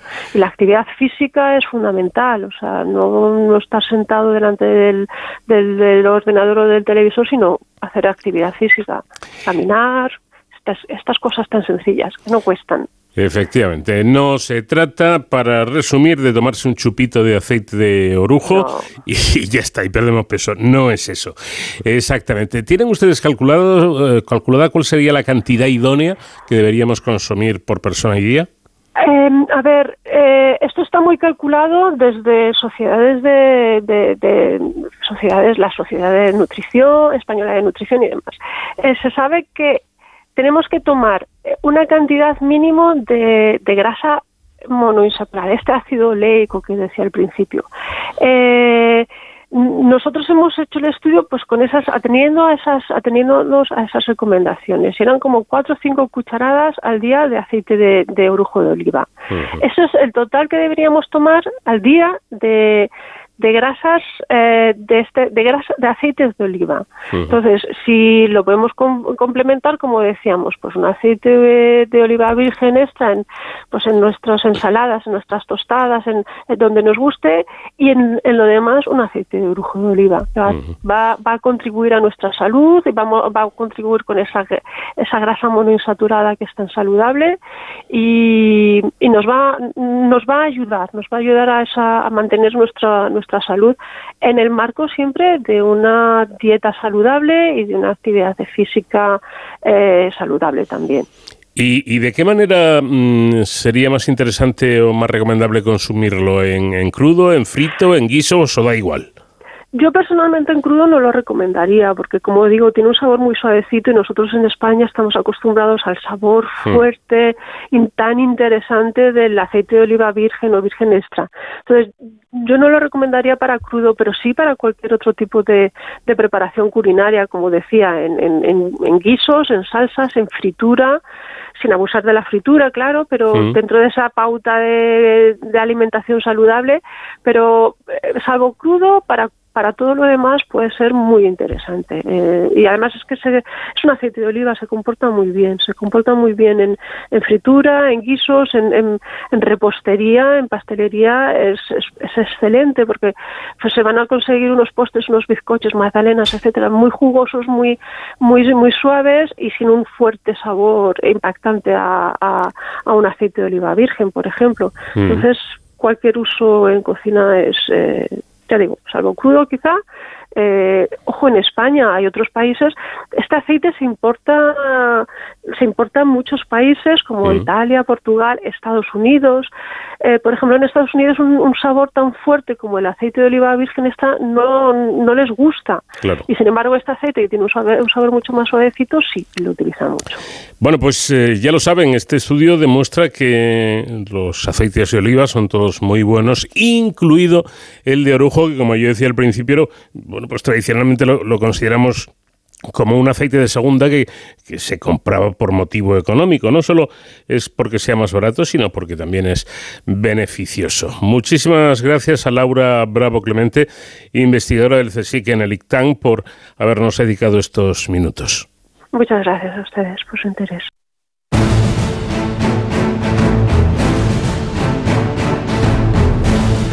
De cero al infinito. Abrimos ya la sección que cada semana dedicamos a la seguridad y emergencias con nuestro especialista David Ferrero, que en esta ocasión nos va a poner al habla con el coronel jefe de la base aérea de Gando y jefe del ala 46 del Ejército del Aire. David, ¿qué tal? Buenas noches. Hola, ¿qué tal Paco? Muy buenas madrugadas a todos. Hoy, fijaos, eh, hace mucho frío aquí en la península eh, mucho frío en general y nosotros nos hemos querido ir a, unos, a unas tierras un poquito más cálidas. Eh, nos hemos ido eh, concretamente hasta la isla de Gran Canaria. precisamente aquí es donde tienen su cuartel general, por así decirlo, los invitados que traemos a la sección de hoy de sin capa. Estamos fijados en la bahía de Gando, que ha sido protagonista a lo largo de los siglos de historia eh, de numerosas eh, gestas y acontecimientos eh, muy relacionados con el mundo marítimo y aeronáutico. Por ejemplo, las naves de Colón, en aquel viaje del descubrimiento de, América, el primer viaje, arribaron en, este, en este playal de la bahía de Gando para bueno, pues reparar la carabela La Pinta en este primer viaje. Hoy eh, fijaos, eh, es el lugar donde se ubica la base aérea de Gando, que es también un referente eh, no solamente en Canarias, sino para las Fuerzas Armadas. todos sabemos que ahí está una de las bases más importantes del Ejército del Aire y es precisamente, además, como decía, la casa del ALA 46. el ALA 46 que actualmente, fijaos, constituye el primer medio de defensa y apoyo logístico aéreos en el archipiélago canario y mantiene, por supuesto, una estrecha relación con, eh, en operaciones eh, y ejercicios conjuntos con otras unidades de las Fuerzas Armadas. Hoy ellos, el ALA 46, sus militares, son los invitados a este de cero al infinito y a esta sección de Héroes sin capa. Como siempre, les hemos querido dar la, la palabra y que nos hablen en primera persona y por eso contamos esta noche con el coronel Juan José Terrados Valderas del Ejército del Aire, que es el jefe de la base aérea de Gando y del ALA 46. Coronel, buenas noches, bienvenido. Buenas noches, David. Bueno, un placer tenerle en, este programa y, prácticamente, bueno, la primera pregunta es obligada. ¿Qué misiones tiene encomendadas el ALA 46 del Ejército del Aire? Pues eh, el ALA 46 tiene encomendadas eh, fundamentalmente tres misiones la misión de defensa aérea, la de vigilancia marítima y la de búsqueda y salvamento, el famoso SAR. En lo que respecta a la, primera, la, misión de defensa aérea del, territorio nacional, esta eh, se, realiza de manera continuada a las 24 horas del día y los 365 días del año. Y, para ello permanecen nuestros aviones de caza F-18 eh, continuamente en, un estado de alerta para defender el espacio aéreo canario de cualquier amenaza que se presente y, pues, lo que es lógico, para garantizar su uso libre y, seguro, ¿no? Por el resto, la, la, aviación civil y demás. En cuanto a la misión de vigilancia marítima, esta, eh, en la mayoría de las ocasiones, la realizamos en estrecha colaboración con la Armada Española y tiene eh, como principal objetivo pues el hacer de, la mar un entorno seguro eh, y contribuyendo a la acción del Estado eh, mediante la lucha contra cualquier tráfico ilícito. Y finalmente, aunque no menos importante, el ALA 46 y en concreto su 802 Escuadrón eh, es responsable del servicio de búsqueda y rescate, el SAR, velando por la seguridad de los tripulantes y, pasajeros de aeronaves o buques accidentados o que se encuentren en peligro en la mar dentro de, nuestra zona de responsabilidad. Eh, bueno, una magnífica aproximación a las misiones que tiene encomendada eh, el ALA 46. ¿Con qué medios cuentan para poder eh, hacer cumplir con estas misiones? Pues para realizar nuestras misiones encomendadas contamos, ahora mismo en la actualidad tenemos tres flotas de aeronaves. la flota de cazas de combate, los F-18, eh, como he dicho antes, estos son los encargados de, la misión que he mencionado de defensa aérea y que en un futuro próximo serán sustituidos por eh, el Eurofighter. Eh, también tenemos otra flota de, aviones de transporte ligero, que son el Casa 235 y que están adaptados para la misión de vigilancia marítima y, de búsqueda y rescate. Y además tenemos la tercera flota, que sería la de, la de los helicópteros Super Puma, que realiza aquellas misiones de búsqueda y rescate y aquellas otras otras misiones en apoyo a la acción del Estado que podrían asignársele en caso de, grave riesgo o catástrofe, como traslado de heridos, eh, traslado de equipos de rescate e intervención, eh, etcétera. Eh, ¿Cómo participan precisamente, me gustaría detenerme en estas operaciones de búsqueda y, rescate? Bueno, pues el, el lo primero que tenemos que tener en cuenta es que el área de responsabilidad de búsqueda y rescate asignada al área 46 es muy extensa. Estamos hablando de más de un millón y medio de kilómetros cuadrados. Para cubrir eh, este área prestamos un servicio de alerta las 24 horas del día, los 365 días del año, con un avión y un helicóptero preparados para localizar y contribuir al rescate de, cualquier tripulación y pasaje de aeronaves, buques o personas que, corran peligro. El avión, el, 235 que he mencionado, pues sería capaz de, mediante los, sistemas que lleva embarcados, lleva un, radar, eh, lleva varias cámaras, pues de, establecer contacto en el mar con, la posición de, aquellas personas que estuvieran en, esa difícil situación, podría marcarla para facilitar un rescate posterior y podría también, eh, si fuera necesario, lanzar eh, cadenas de, balsas. Eh, aquellas personas que se pudieran pues, pues subir a, estas balsas y, tener una mejor condición hasta que fueran rescatadas. A continuación, en, coordinación con, hay, hay, varios medios de coordinación, pues el helicóptero se aproximaría, a bordo del helicóptero van rescatadores, va personal militar sanitario, que pues extraerían a ese personal en peligro, lo asistirían si fuera necesario lo estabilizarían, se lleva eh, equipo médico y eh, pues se trasladaría ese personal pues a un centro hospitalario o donde donde fue, se determinara. Esto sería fundamentalmente el, esquema de, una misión de, búsqueda y salvamento. Al final, los, los militares del ala 46 en este cometido de, de búsqueda y rescate imagino que tienen que tener una preparación muy específica, no solamente en el entorno aéreo, sino también en el náutico, porque al final tocan los dos palos, ¿no? Eh, tanto el aire como, como la mar. Sí, bueno, están muy bien entrenados y, como ha dicho, el, la mar es, es, su entorno. De, estos, eh, de este eh, millón y medio de kilómetros cuadrados, el 90% es, es agua, ¿no? Entonces, se entrenan diariamente en este entorno eh, tanto los pilotos, porque es un entorno diferente de vuelo eh, como el que puede ser la eh, tierra firme, y los rescatadores están en constante, en constante entrenamiento para, para ser capaces de, en ese medio, muchas veces muy hostil, pues ser capaces de llevar a cabo su misión. Con él, ¿cuántas intervenciones de este tipo suelen tener al año, por ejemplo? Pues afortunadamente eh, no, suele, no suele ser muy frecuente. En 2022 fueron, fueron aproximadamente 10 eh, misiones de rescate. No quiere decir que todas fueran de, no, que fueran de aeronaves siniestradas. No. Eh, también se extrajo, por ejemplo, personal que, con un estado de salud difícil de, buques, ¿no? O sea, hay, hay intervenciones muy de, de diverso de diverso tipo, ¿no? y, y, como he dicho, el ala 46 y sus aviadores eh, se encuentran siempre preparados y adiestrados y listos para actuar donde sea necesario, ¿no?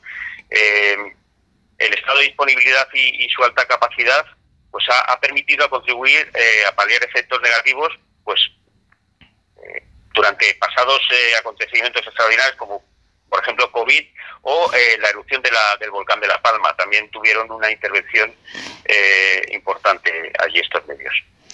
Claro, porque al final eh, ustedes, la ALA 46, pero también la base aérea de Gando en su conjunto, son, pues yo creo que un enclave intrínseco al archipiélago canario. me imagino que la relación con los canarios pues es, es fantástica, ¿no? Es, me imagino casi de hermandad. Sí, eh, es muy querida la, unidad, la base de Gando. Como, como han mencionado en la introducción, pues eh, yo creo que el, primer aterrizaje se produjo en 1924 aquí en el en Páramo de Gando y desde entonces, por los datos de, la población civil, con las diferentes unidades que se han ido sucediendo en esta zona, pues eh, es, muy, muy estrecho y es muy querida la unidad aquí. Pues enhorabuena por esa labor del a la 46 y muchísimas gracias, coronel Juan José Terrados Valderas, eh, jefe de la base aérea de Gando y del ala 46, por atendernos y, por contarnos también en la labor que, que realizan. Un saludo. Un saludo, David, muchas gracias. Paco, nosotros la semana que viene seguiremos conociendo a Héroes sin capa. Hasta entonces, ya saben, protéjanse.